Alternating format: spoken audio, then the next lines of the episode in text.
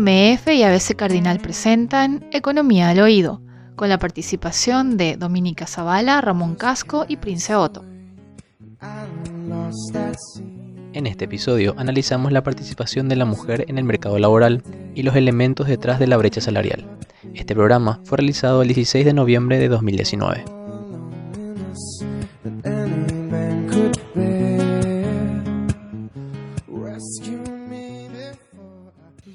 Inclusión financiera, todo el mundo piensa que es porcentaje de cuentas, pero va mucho más allá. Digamos, es mucho más, multi, mucho más multidimensional en términos de educación, acceso, calidad. Entonces, tal vez puedes comentar un poco más sobre eso, qué significa. Y después, cómo trabajan el rol de la mujer dentro de la inclusión financiera, ¿no? Porque muchos programas, que yo tengo entendido, de microfinanzas, han sido muy orientados a la mujer, que es la que hace la economía de la casa, que, o sea, que en general es la más responsable, la que maneja los recursos. Así que si nos puedes dar un poco más de contenido teórico alrededor de eso. Bueno, así mismo, la inclusión financiera va mucho más allá del, acceso. En realidad, eh, dentro de, lo que es la estrategia de inclusión financiera, se había definido qué es inclusión financiera, particularmente para Paraguay y es básicamente el acceso y uso de servicios financieros formales con un acompañamiento de educación financiera y protección al consumidor. O sea, hay cuatro pilares que, sostienen la inclusión financiera. Eh, no es solamente tener cuentas, sino también es aprender a utilizar esas cuentas, eh, aprender a reclamar los derechos, entender las obligaciones contractuales que tiene una persona cuando se encuentra dentro del sector financiero formal, ¿verdad? Y eh, por otro lado también el mejor manejo de, nuestras finanzas personales. Todo eso hace a la inclusión financiera de un país. Y particularmente también hicimos también mucho foco en, y seguimos haciendo foco en lo digital. O sea, eh, ya la tecnología se ha convertido en, una herramienta fundamental para que ese, ese servicio financiero formal pueda llegar a todos los segmentos de la sociedad. Hay que entender que la inclusión financiera va más allá eh, de solamente un grupo, sino que tiene que llegar a todos, a todos los segmentos del, del país.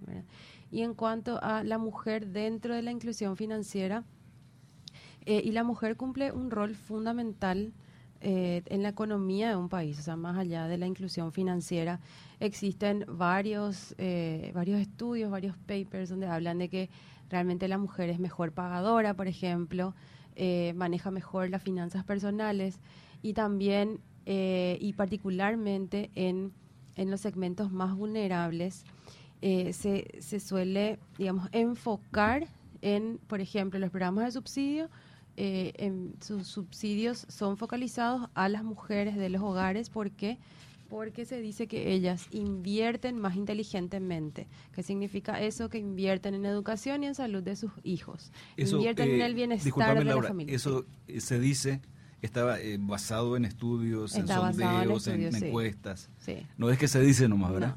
está basado en estudios, o sea, por eso es que justamente muchísimos, yo creo que la mayoría de los programas de subsidios condicionados están enfocados a la mujer porque ella es la jefa de hogar y es la que mejor invierte para el bienestar de ese hogar. Entonces, cuando un hogar convive con un bienestar positivo, entonces eh, eso se va a ir replicando, obviamente.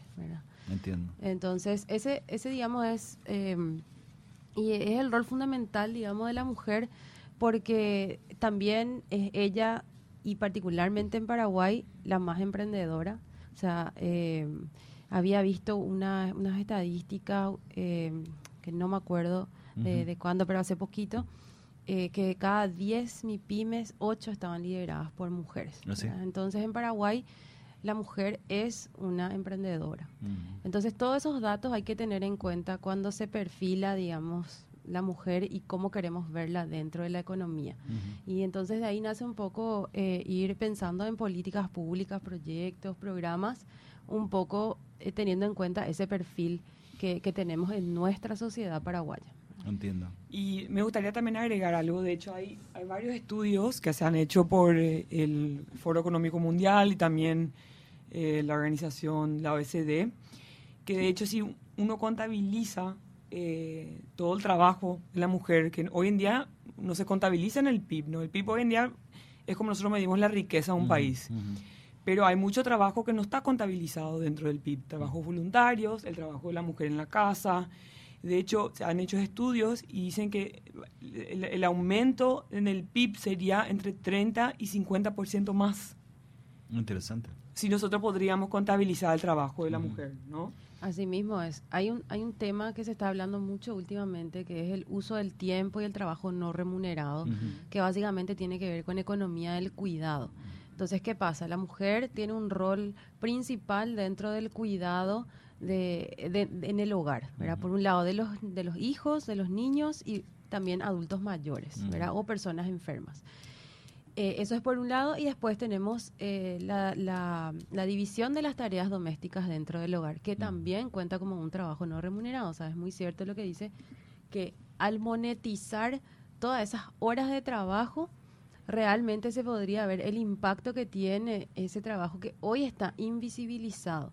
Por eso es tan importante tener estudios como usos del tiempo o encuestas para entender eh, cuánto es el porcentaje realmente de, que destina una mujer, una mujer que trabaja ocho horas diarias, ¿verdad? Como cualquier otro hombre. Va a su casa y continúa trabajando. Con respecto a lo que mencionaba Laura acerca del uso del tiempo, de hecho la Dirección General de Estadísticas, encuestas, encuestas y censos tiene un una métrica con respecto al uso del tiempo elaborado en el 2016 el trabajo no remunerado que representa para hombres y mujeres, y dentro de eso entra actividades domésticas, por ejemplo, y los hombres dedican 5,3 horas en promedio de manera semanal, versus lo que dedica la mujer, que es 18,3 horas semanales en promedio. Y ahí vemos la, la diferencia abismal que existe, ¿verdad?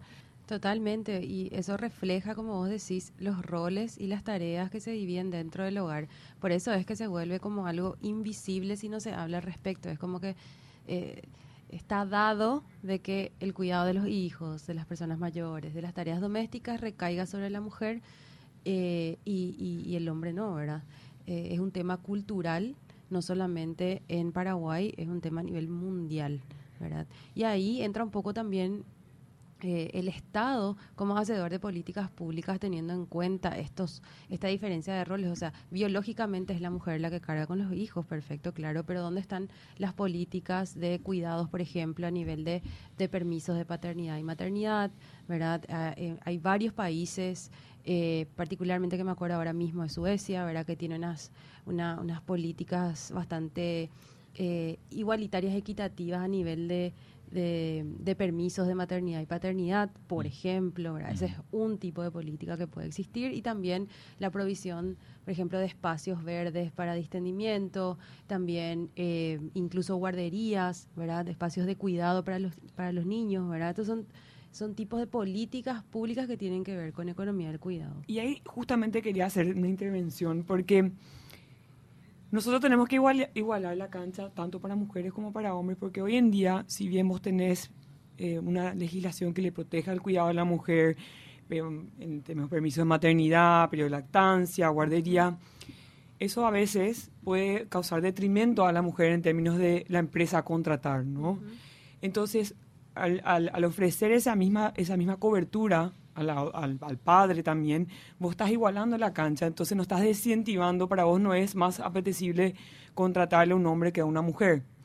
Porque a veces, en general, la, legislación funciona en detrimento de la mujer. Porque si, si sabes que se está por embarazar o, la gente está mucho más reticente a, a, contratar a una mujer dentro, o sea, que está en el periodo de ser madre o inclusive eh, tener que pagarle la maternidad. Entonces yo creo que si uno tiene una legislación que iguala la cancha, mm. ayuda mucho también a la mujer en términos de acceso, ¿no? ¿Y cómo podríamos entender eso de igualar la cancha? Entiendo que eh, gráficamente hablando es cuando la cancha se inclina hacia un arco, ¿verdad? Y el otro arco está en la pendiente. Es decir, cuando se iguala la cancha es el mismo nivel, es decir, cero en el nivel. y es el, caso. la misma altura para los dos equipos que están contendiendo. Ahora, eh, lo que quiero entender sencillamente es... Eh, eh, en este caso, por ejemplo, estamos escuchando frecuentemente en los últimos días, especialmente cuando hablan los representantes de estas firmas maquiladoras, que prefieren los servicios de una mujer que de un hombre. A pesar de todas esas dificultades, no sé si son dificultades, ¿verdad? Yo creo que son parte de la naturaleza, ¿verdad? Que plantea eh, Dominica.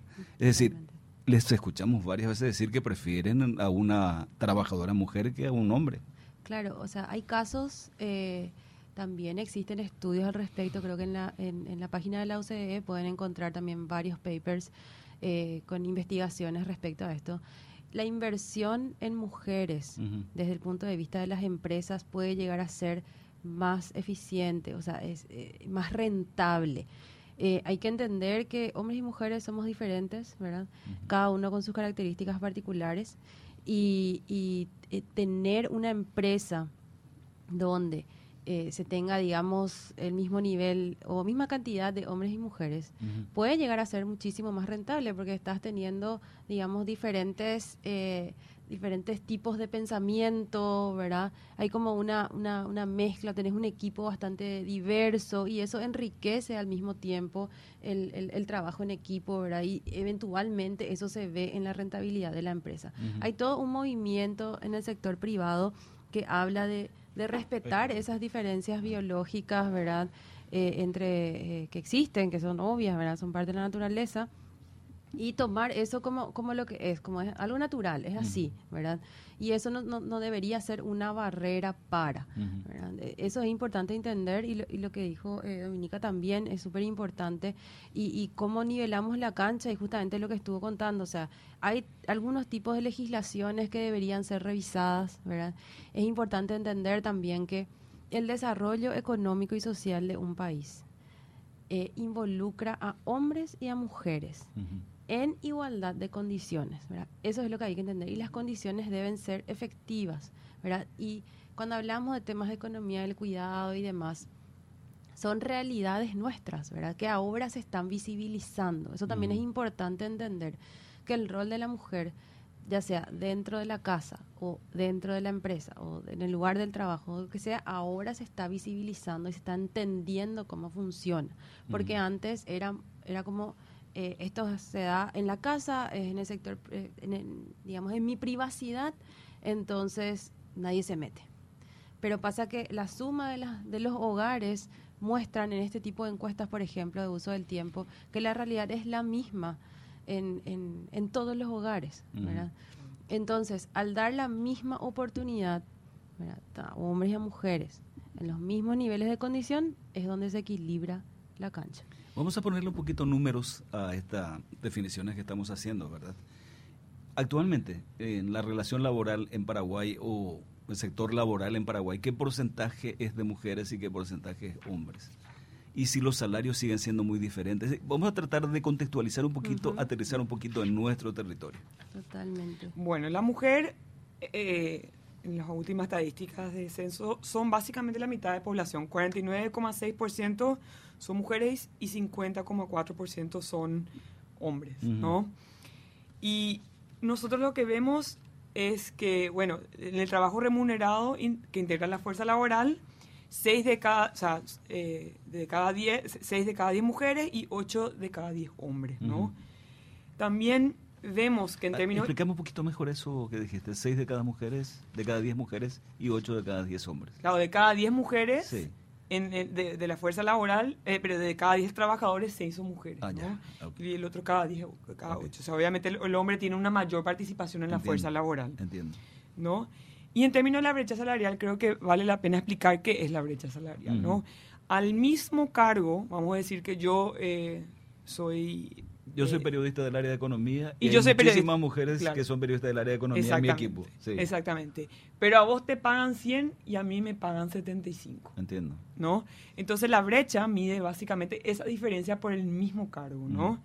Y en Paraguay la brecha salarial es de un 25% de acuerdo al, al último estudio que hicieron eh, con, con, la Funda, Funda Capital y también con los datos de la de la Dirección de Estadísticas y Censos. El promedio global de la brecha salarial es el 29%. De hecho, inclusive en un estudio que hizo el, el Fondo eh, Económico, eh, el Fondo Económico Mundial, eh, donde ellos miden, tienen un índice que mide la brecha salarial en, distintas dimensiones, ¿no? Pero vamos a mirar acá en términos de salario. Paraguay, de hecho, está en el, está creo que el tercer último, ¿no? El primer país es Nicaragua y Paraguay está entre los más bajos de América Latina. Eh, pero obviamente esta medición mira varias otras dimensiones de participación, ¿no? Por ejemplo, En, lo que es educación, eh, la mujer de hecho tiene una representación muy fuerte. En salud también, en, o sea, en economía menor y en política significativamente mejor, menor, o sea, lo que es la participación de la mujer, ¿no? Laboralmente siempre estamos hablando. Siempre estamos hablando laboralmente. por ejemplo, eh, hay más docentes mujeres que docentes hombres. Exactamente. Vamos a decir, porque hay ciertas, hay ciertos eh, núcleos de trabajo que son más pertenecientes a la mujer, ¿no? Ella habló de economía del cuidado, entonces la mujer cuando miramos, por ejemplo, salud, enfermeras, ese cuidado es principalmente la, la, participación es la mujer, ¿no? Y cuando miramos, por ejemplo, los riesgos de automatización de los trabajos, vos hablaste de maquila, vos hablaste, también podemos hablar de agricultura, que el, hombre es el que trabaja principalmente. Todos estos trabajos van a ir siendo automatizados por robots, ¿no? Eso es un hecho y no en, en, algún momento va a llegar al Paraguay. Pero de hecho, yo creo que acá la, la mujer tiene un rol muy importante que, que jugar, porque en lo que es la economía del cuidado, vamos a decir en términos de salud, por ejemplo, el cuidado humano, eso no va a poder hacer un robot. Entonces, de hecho, en muchas áreas donde nuclea el trabajo de la mujer, em, la mujer está bien posicionada para realmente poder eh, conservar ese rol, ¿no? ¿Algo más? Quería preguntarle a Laura si tiene los datos, porque me acuerdo que en el conversatorio que tuvieron hace dos semanas atrás habían hecho esa diferenciación de la brecha salarial en materia de cargos directivos. Y se notaba que evidentemente la mujer está muy rezagada en ese sentido. ¿Se tienen datos concretos sobre eso? ¿Y a cuánto representaría si tenemos números también, Laura, por favor? Sí, eh, bueno, estos son todos números de la DGEC, también hay que, hay que decirlo, ¿verdad? Dirección eh, General de Estadísticas y Encuestas, sí, sí. Yo digo DGEC nomás ya, entonces ya asumo que todo el mundo conoce, ¿verdad?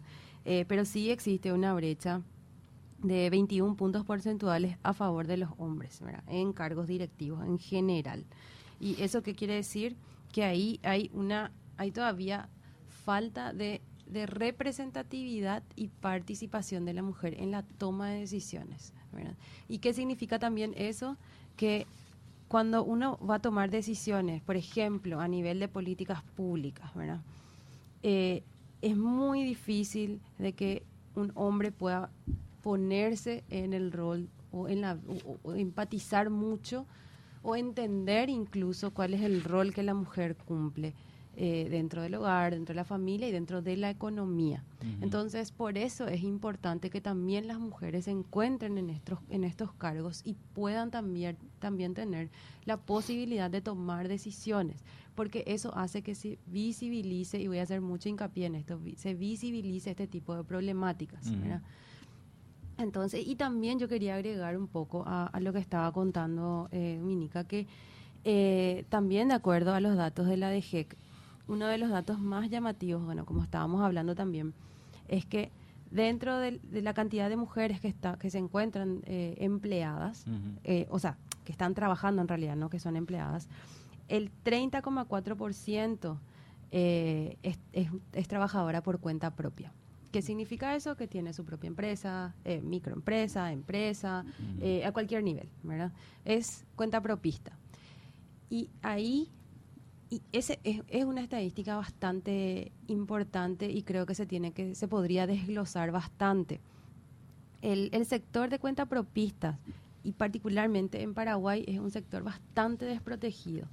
Es muy difícil tener cualquier tipo de protección social, por ejemplo, eh, tener eh, IPS o algún tipo de seguridad social. O sea, es el sector y que más otra vez tiende a la informalidad. Entonces, al estar fuera del mercado laboral formal, ya tenemos un problema. Mm. Y entonces, ¿qué nos dice esto? Que la mayor proporción de mujeres que hoy están trabajando, están trabajando en un sector que en su mayoría otra vez es informal. Mm. Entonces, hay ciertos, ciertos problemas que tenemos que empezar a pensar. Eh, no solamente mirar, digamos, las, las, las estadísticas así duras y puras, ¿verdad? Sino empezar un poco a desglosar qué significa cada, cada número que vemos aquí. Y, por ejemplo, podemos ver, para hacer una comparación, además porque siempre es importante comparar con, nuestros amigos los hombres. nuestros amigos. porque claro, somos todos amigos. Eh, la mayor cantidad, el 48% de los hombres son empleados o obreros privados. ¿Qué quiere decir eso? Que tienen más oportunidades de acceder al mercado laboral formal y todos los beneficios que trae estar dentro de ese mercado formal. Hablando de protección social, de salud, de educación, mejores salarios, o sea, todas esas son todas esas esas premisas que tenemos que tener en cuenta cuando se analizan este tipo de estadísticas también. Vemos esa brecha, eh, quiero insistir un poco en el tema de, la brecha salarial porque según datos que también estuve viendo e investigando, el nivel de educación que tiene la mujer y el hombre es casi similar. Incluso creo que hay datos que revelan que tiene unos años más de estudio la mujer. Sin embargo, no se traduce a los ingresos que percibe por, por tener cierto nivel de, o, por trabajar, ¿verdad? ¿Eso es correcto? Es correcto. Eh, hay datos incluso de la Universidad Nacional de Asunción que dice que eh, la mayor cantidad de egresados son mujeres. Eh, también, en, también en comparación y en promedio, las mujeres egresan de hay una mayor proporción de mujeres que tienen posgrados, por ejemplo, en Paraguay. A nivel de, la escolaridad, digamos, nivel medio, eh, y también, o sea, primaria, secundaria, es, así como vos decís, no hay diferencias, es igual, no hay una brecha a nivel de educación. Sí existen brechas, y eso también es importante investigar, entre las mismas mujeres. ¿En qué sentido? a nivel de segmentos de la, de la sociedad. O sea, si vemos a nivel de eh, eh, ingresos. O sea, si se divide por quintiles, se ve que una, una mujer, por ejemplo, si dividimos entre área urbana y rural, una mujer del área rural tiene menos años de educación que una mujer que vive en el área urbana. Y otra vez eso se va diferenciando por los quintiles de ingresos. Entonces, eh, hay un fenómeno también que pasa en nuestro país, que por lo menos a nivel de educación, eh, cuando hablamos de género, no hay mucha diferencia, pero sí entre nosotras las mujeres que vivimos en diferentes lugares del país y que estamos en diferentes estratos económicos. Y ahí, yo quería hacerte una, una pregunta de intervención, ya mirando a la educación misma universitaria, ¿no? Porque de eso también va a definir qué tipo de carrera vas a hacer y qué tipo de salario vas a tener, ¿no? Porque, por ejemplo, si miramos, inclusive esto se da a nivel mundial y está trabajando bastante también, creo, eh, parte de distintos proyectos del gobierno en las carreras de informática o las carreras, las, vamos a decir, las carreras tecnológicas, eh, la mujer tiene una representación muy, muy baja. ¿no? Entonces, hoy en día, quieras o no, la mayoría de las carreras del futuro van a estar enfocados a informática, eh, automatización, eh, inteligencia artificial, y todas estas carreras están dominadas por hombres, ¿no? Ingeniería, ingeniería industrial. Mm. Y las carreras que hoy en día, como te había comentado, están más dominadas por las mujeres, son necesariamente carreras que también pagan menor, ¿no? Vamos a decir, eh, contabilidad, enfermería, entonces, yo creo que también hay un rol y un espacio, como ya mencionaba, para las políticas públicas de tratar de impulsar a la mujer dentro de esas carreras que son más pesadas, son naturalmente dominadas por el hombre, para mejorar también su posición salarial, ¿no? No, totalmente. O sea, ya hace varios años, me acuerdo que creo que hubo un evento aquí del, del BIT, justamente hablando de las famosas carreras STEM, ciencia, tecnología, ingeniería y matemática. También hace poco estuvieron las emprendedoras con el We Exchange, ¿verdad?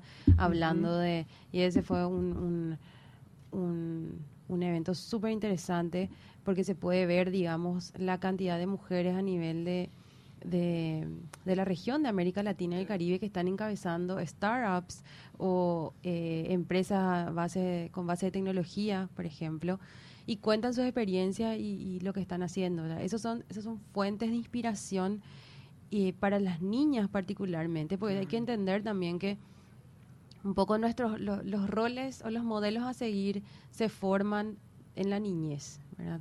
Entonces... Eh, en la familia. Claro, en la familia, en la sociedad, en lo que ves en, en los medios de, de, comunicación, ¿verdad? Particularmente en la televisión, en Internet. Entonces, eh, cuando se le asocia, o sea, cuando una niña ve que es su mayor aspiración es ser enfermera, ¿verdad? O, cuando ella Pero dice que quiere más bien ser modelo, presidente, ¿eh? perdón. Más bien modelo, eh, es lo que promociona la televisión. Y Claro. para el hombre es Son futbolista. modelos, cul- son, son modelos culturales y creo Son que ya- estereotipos. son estereotipos. Estereotipos. Y hay muchos, hay Sí. muchos proyectos hoy en día enfocados también a cómo impulsar a la, a la, a la niña, porque como digo, no es solamente mirar desde el punto de vista universitario, sino hoy en día se habla del eh, aprendizaje continuo y eterno a través de la vida del hombre, ¿no? Y el comienzo de esa política pública tiene que estar dirigida al momento de que ellos empiezan la primaria, ¿no? Ujú. Que está bien que ella sea ingeniera o que ella quiera ser presidenta. Entonces, si uno puede trabajar con esos estereotipos culturales, puede sacar ese miedo también de la niña a entrar a esos tipos de carreras, ¿no? Totalmente, o sea, realmente eh, hay mucha gente que, que no cree en eso, que dice, no, eh, eso cada uno elige. Mm, Y en realidad no es así, ¿verdad? Todos Insisto estamos muchísimo. influenciados. Hoy, por ejemplo, si uno atiende lo que publicita o lo que se ve a través de los medios modernos de comunicación social, el hombre quiere ser futbolista. Claro. Porque un Messi cuánto gana. Así y la mujer es. quiere ser una top porque cuánto gana fulano. Así mismo. Así mismo es. Hoy en día ya hay, eh, por ejemplo, en, en- yo, sé que en Europa ya están haciendo esto. Eh, hay traba- eh, juegos que ellos empiezan entre creo que 5 a 8 años, juegos que le enseñan a, a, eh, hacer coding, a hacer código para, Sí. para armar páginas web y demás cuestiones, pero solamente enfocados también de un lenguaje para atraerle a las mujeres dentro de ese juego, porque si vos ves, por ejemplo, los gamers, ¿no? Los gamers son principalmente hombres. Entonces, ¿cómo poder involucrar a la mujer dentro del diseño de ese mismo juego desde chico, ¿no? ¿Qué es un gamer? Disculpame la Gamer es ignorancia. los que juegan jueguitos a la computadora y compiten. ¿Son a los nivel- jugadores o los que preparan programas? Y las dos cosas. Ah, Y que, y que compiten ahora a nivel compiten profesional. a nivel profesional, tienen Sí. olimpiadas y grandes premios. Ujú. Interesante. Sí. Ahora, yo quiero entender un poquito mejor una cuestión. Es decir, cuando tratábamos de diagnosticar la causa de que la mujer gane menos que el hombre, eh, de alguna manera señalaban ustedes que hay errores ya en la formación profesional de la mujer, que escogen o en la elección de la carrera. ¿Eso es un problema sencillamente cultural o está impuesto también? Eh, yo no le llamaría problema necesariamente porque entraría un poco a discutir que, bueno, eso, eso es una decisión personal de cada uno, etcétera, etcétera. Pero hay que entender que, que hay también normas que recibimos desde el mercado. O sea, el mercado te impone ciertos roles, ciertos cargos, ciertas carreras para las mujeres, para los hombres, así mismo como estaba explicando ella. O sea, ingeniería... eh, ¿Cuántas en su mujeres hay en ingeniería? o Sí, sea, pero hay cada vez más. hombres. Cada vez Así y como en cada vez más tenemos hombres. O sea, eh, eh, perdón, Te pongo el ejemplo. En economía nosotros cuando yo comencé con ABC, con la reapertura de ABC, hace 30 años, Sí. ¿verdad? Cuando eso éramos abrumadoramente hombres, abrumadoramente. Hoy hay más mujeres en el equipo de economía que hombres. Incluso en la carrera de economía. También. En la carrera de economía, mi papá es economista, Ajá. ¿verdad? Y, y él me contaba cuando eh, él hacía la carrera de economía, eran en su mayoría hombres, ¿verdad? Mm. Hacían muy pocas mujeres, entre 5 hasta 10, ponele. En toda la carrera se recibían de economistas. Ahora los roles se invirtieron. Hay más mujeres que hombres siguiendo la carrera de economía. Eso es una sola. ¿verdad? Entonces Dentro algo de- está cambiando. Claro que sí, o sea, hay que... eh, también me gustaría un poco hablar de lo positivo, ¿verdad? Claro. Se están, se están dando cambios, eh, yo creo que a nivel mundial, y, y hay que rescatar también dentro de Paraguay, porque también somos una sociedad bastante conservadora, entonces nos cuesta eh, realizar cambios culturales, ¿verdad? Y esto hay que entender que es un tema económico, pero está muy ligado a lo social, a lo cultural, a lo educativo, ¿verdad? Hay que entender que la economía es parte de una, es una de las ciencias sociales. Entonces siempre se va nutriendo de, de las otras, ¿verdad? Pensar un poco en sociología, antropología, entender por qué está sucediendo eh, tal o cual eh, fenómeno. Entonces se han dado cambios dentro, de, dentro del país, hay que destacar, eh, y particularmente eh, a nivel de violencia, se ha visibilizado muchísimo. ¿Verdad? El tema de la violencia contra la mujer, que hay que entender que también es un problema económico. Sí, el costo es Él es costoso para el Estado y también para una empresa privada que existan eh, violencia, o sea, situaciones de violencia dentro del hogar. es costoso. Es costoso para el Estado que sigan existiendo altas tasas de embarazos en adolescentes. Entiendo todo eso es un costo para el Estado y hay que un poco analizarlo desde el punto de vista económico también, para poder que exista este sustento y también que podamos tener más análisis. De hecho, hay, hay muchas mediciones que básicamente dicen que la mujer entra a la fuerza laboral pero no permanece. Creo que eso es muy importante lo que ya está aludiendo, ¿no? Se quedan embarazadas, no tienen ayuda, entonces entran y salen del mercado laboral, entran y salen del mercado laboral. Entonces, hacer tu carrera o progresar sin esa manera intermitente es muy complejo, ¿no? Y yo creo que vale rescatar también que eh, hubieron cambios estructurales muy importantes en el Paraguay. Nosotros estábamos mirando acá la tenencia de lavarropa, por ejemplo, cómo ha liberado el, el, la, mano de obra femenina, ¿no? Porque antes tenías que lavar la ropa, tener que viajar para buscar, para buscar el agua. Entonces, Paraguay tuvo cambios estructurales muy positivos. Yo tengo acá las estadísticas. En el 99, solamente el 16% de los hogares rurales tenían tenencia de lavarropa. Hoy en día, 72%. ¿Qué significa eso? Libera mucho espacio para la mujer para ir a buscar trabajo, para ir a la ciudad, para ir a estudiar o mandar a su hijo para estudiar. Entonces, esa liberación de trabajo es un recurso adicional que Paraguay tuvo grandes cambios estructurales. Inclusive, Dominica, la tasa de natalidad es Exactamente. Mucho más menor de hecho, la tenemos acá. La tasa de natalidad en el 2001 era casi cuatro hijos, hoy en día son dos el promedio. Y la mujer, de hecho, también miramos otra estadística muy interesante, está empujando eh, también la edad donde se casa, ¿no? Entonces, se va desplazando. La mujer Hoy en día, antes creo que teníamos en 2008, se casaba la, eh, o sea, perdón, en 2018 se casan 50% más de mujeres se casan en, la edad entre 30 y 35 años.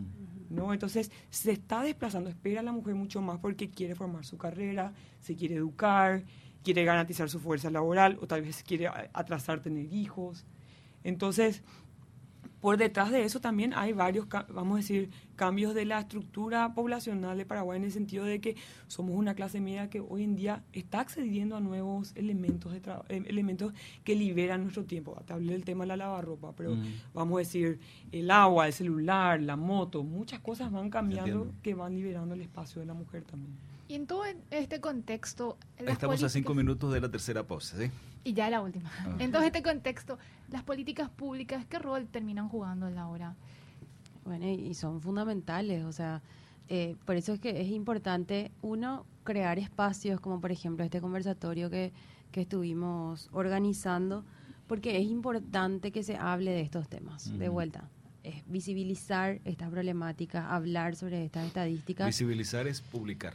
¿verdad? Claro. y socializar. socializar. Que salgan los medios de comunicación fundamentalmente. claro. Lo contrario, no está visible. Así mismo. Y también un poco que, que, nuestros hacedores de políticas públicas se involucren en estos temas.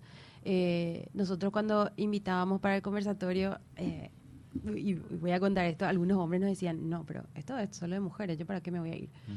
Entonces, eh, es interesantísimo y muy importante que los hombres también empiecen un poco a involucrarse en este tipo de, de, situaciones, ¿verdad? O sea, yo particularmente creo que economía del cuidado todavía es un, pendiente a nivel de política pública, eh, pero eh, tenemos que cambiar primero ciertas cosas como para que se vaya, se pueda ir puliendo eso desde adentro, ¿verdad? Y eso significa para mí también tener cada vez más mujeres conscientes de este tipo de, de situaciones que a lo mejor a una no le toca o cree que no le toca, pero y en realidad le pasa en su casa.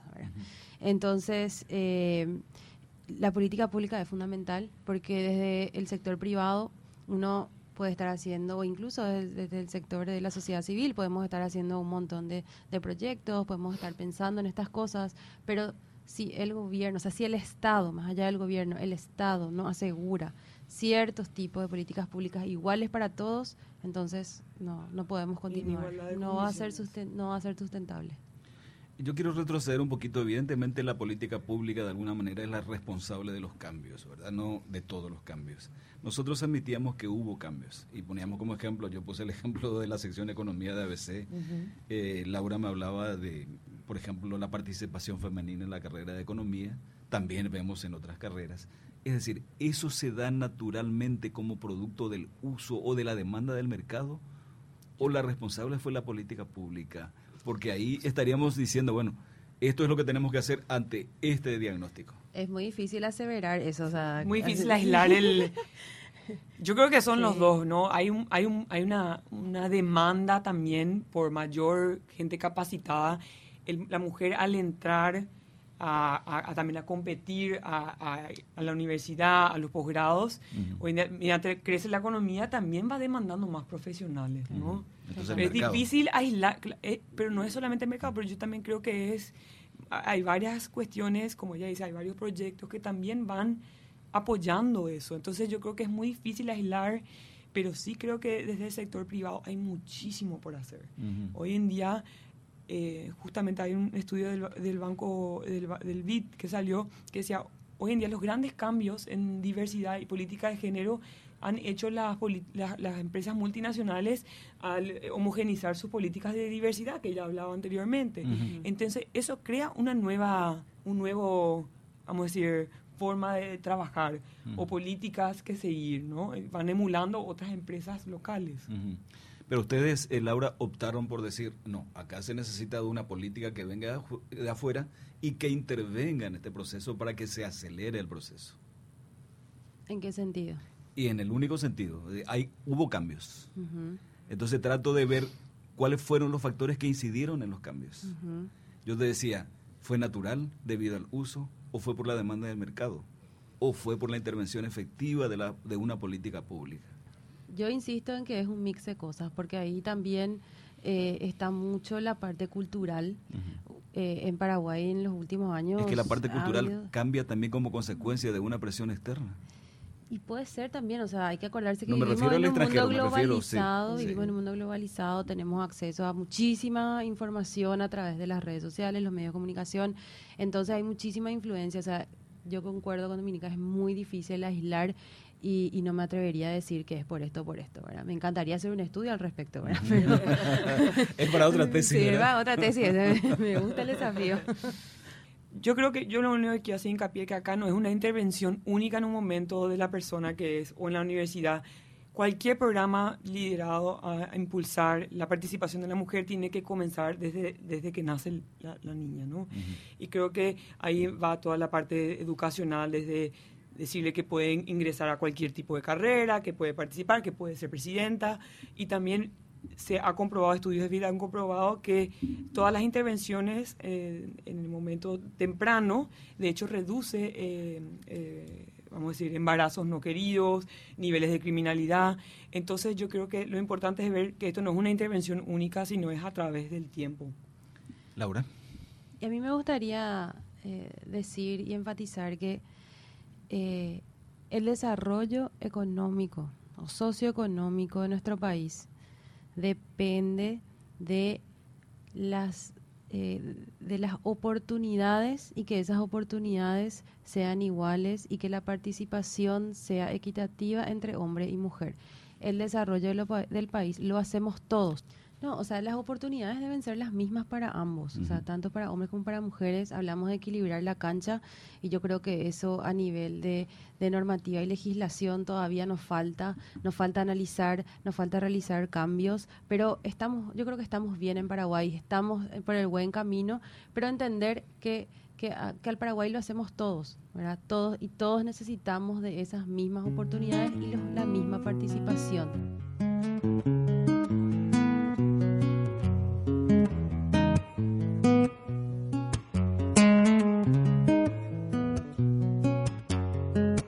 Este podcast y anteriores episodios puedes encontrarlos en Spotify, Apple Podcast, Google Podcast y otras plataformas como MF Economía. Y no te pierdas la próxima edición del podcast Economía al Oído.